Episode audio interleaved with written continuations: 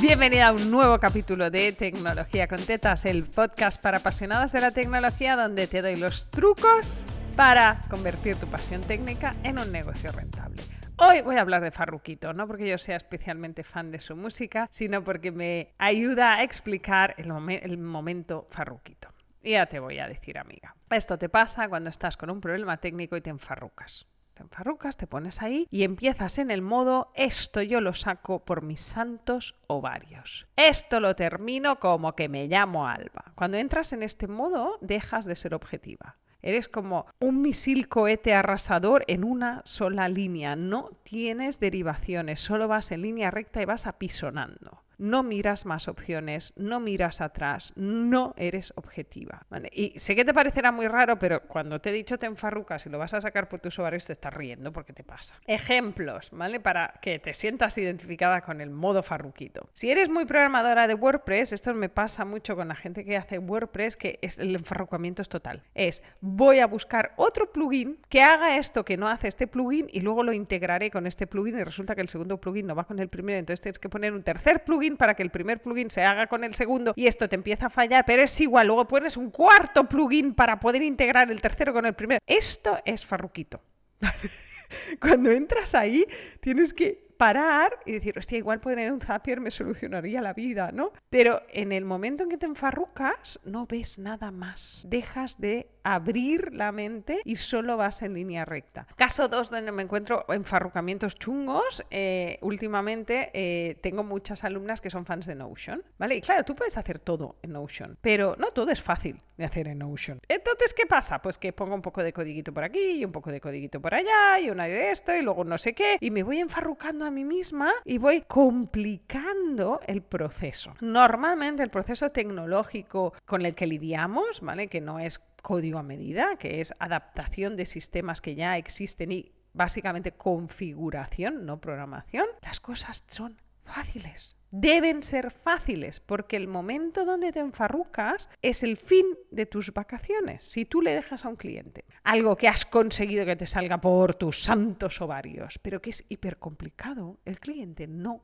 va a poder gestionarlo. Y entonces cada vez que falla, te suena el teléfono. Y esto ya sabes que los sistemas nunca fallan. Un martes a las 10 de la mañana de un día laborable, ¿verdad? Los sistemas siempre fallan el domingo a las 11 de la noche, o en pleno lanzamiento, o en plenas vacaciones de ahí que estás en la playa con tu familia, o en la montaña haciendo una excursión. Entonces, cuanto más complicado es el sistema que dejas en casa del cliente, menos vida vas a tener. Y esto lo tienes que entender. Entonces, cuando entras en modo farruquito, si haces WordPress, vas por el cuarto plugin y te estás empezando a desesperar, pero entra en tu cabeza este modo, esto lo saco yo como que me llamo, como te llames, alerta roja dentro de tu cabeza, ¿vale? Cuando entres aquí es fans de Notion y pongo un poquito de codiguito aquí, uy, este codiguito ahora me peta, pero voy a ir a buscar mm, a ver si me puedo descargar una plantilla de otro lado que haga esto y esto y esto y empieza el dibujo de lo que estás haciendo, las instrucciones de mantenimiento para tu cliente. ¿Tienen más de una página o de dos? Estás farrucando, amiga.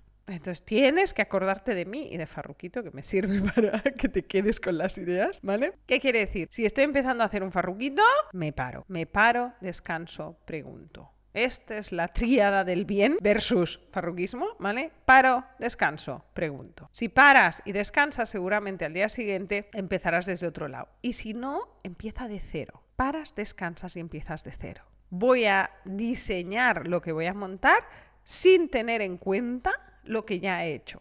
Y esto, por ejemplo, lo hacemos cuando hacemos eh, nombres de programas con no marido y nos sale un nombre que más o menos nos gusta, lo dejamos y volvemos a empezar de cero. Volvemos a empezar desde cero porque ya venimos como calentados con nombres y conceptos y tal y realmente esta segunda iteración te da un nombre mucho más ajustado porque ya vas definiendo, ya vas descartando y con los montajes complejos funciona igual. Si lo has dibujado, que yo siempre te recomiendo que dibujes antes de montar, si lo has dibujado y en algún momento de tu dibujo te has encontrado que el sistema, el plugin, el código, lo que sea, no funciona, pares y hagas otro dibujo. ¿no? Voy a dibujar esto sin este elemento. Voy a intentar buscar una solución que bypase eh, el, el farruquismo.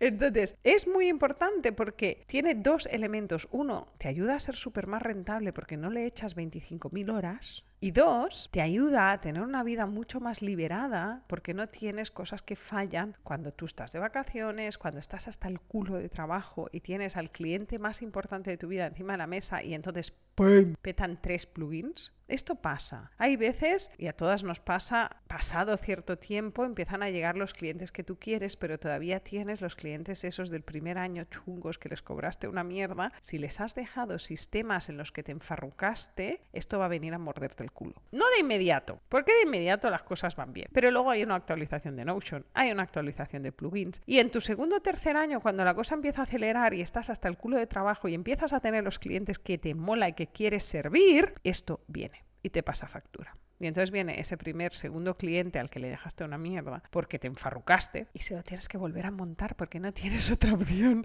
Yo recuerdo este momento de, hola, me ha petado. Y tú pensar, ¿esto lo he hecho yo? Joder, qué mala era.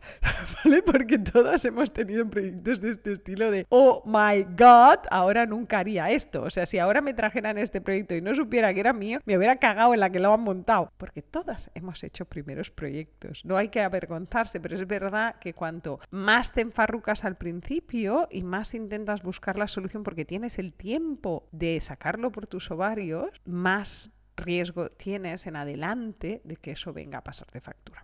Así que si estás en tu primer, segundo año, tercer año, no te enfarruques, por favor, eh, que sepas que esto es hipotecar tu libertad futura. Así que cuando entres en modo farruquito y entres en modo esto lo saco yo porque me llamo tal o me llamo Pascual o por mis santos ovarios o lo que sea que pones encima de la mesa, para, vete, descansa y si no te sale una solución mejor, pregunta. Espero que te haya servido el consejo de hoy, que te acuerdes de Farruquito y te ayude a pararte cuando estás haciendo farruquismo. Y a ti te escucho la semana que viene en un nuevo capítulo de Tecnología con Tetas, el podcast para apasionadas de la tecnología, donde te cuento cómo convertir tu pasión tecnológica en un negocio rentable.